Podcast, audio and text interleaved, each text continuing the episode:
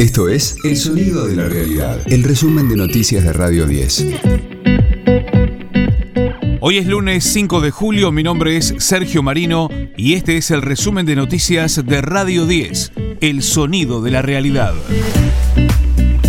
Llegaron 768.000 dosis de Sinopharm y en Argentina ya superan los 27 millones y medio de vacunas. El cargamento del suelo chino es el primero de los 10 programados para traer un total de 8 millones de dosis. Mientras tanto, hoy comenzará la elaboración del componente 2 de la vacuna Sputnik en el laboratorio Richmond de Pilar. Fabián de Sousa salió al cruce de Mauricio Macri. El accionista de Oil Combustibles le respondió al expresidente, quien salió a denunciar una supuesta persecución judicial impulsada desde el gobierno en la causa Correo Argentino. De Sousa señaló que Macri busca confundir a la sociedad.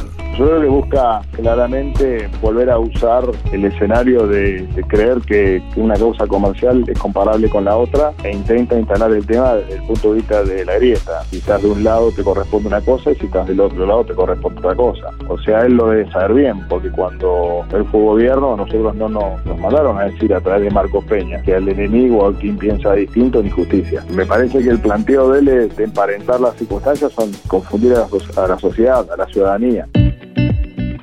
Hoy vuelven las clases presenciales en las escuelas secundarias porteñas. Serán 15 días para reforzar aprendizajes antes de las vacaciones de invierno que comienzan el 19 de julio. Hasta ahora, los alumnos de escuelas secundarias en la ciudad cursaban bajo un esquema de bimodalidad. Escucha a Gustavo Silvestre y a Pablo Dugan en las mañanas de Radio 10. El gobierno presentó el proyecto para regular el desarrollo de la industria del cannabis medicinal.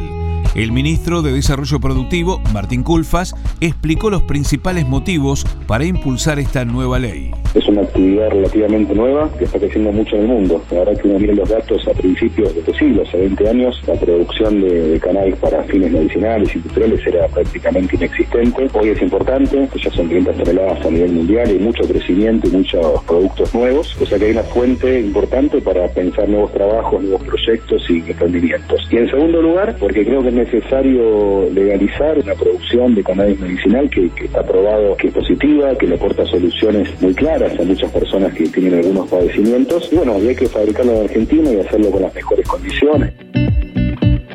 Por la Copa América, Brasil y Perú buscan un lugar en la final. El partido comenzará a las 20 en el estadio Nilton Santos de Río de Janeiro. El ganador esperará el duelo de mañana entre Argentina y Colombia con transmisión de Radio 10 y relatos de Pablo Ladaga.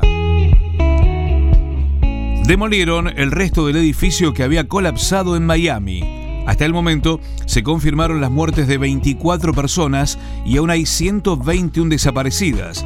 La demolición facilitará las tareas de rescatistas que aún buscan sobrevivientes.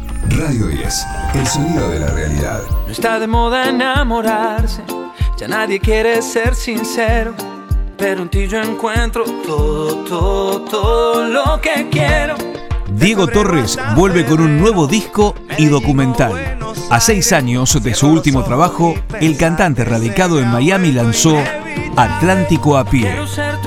El álbum incluye varias colaboraciones con artistas latinos, entre ellos Carlos Vives en la canción Un poquito. Mientras le da los últimos toques a un documental sobre la grabación del disco, Diego Torres se prepara para volver a la actuación. Este fue el diario del lunes 5 de julio de Radio 10, el sonido de la realidad. El resumen de noticias de Radio 10. Seguimos en redes y descarga nuestra app. Un poquito.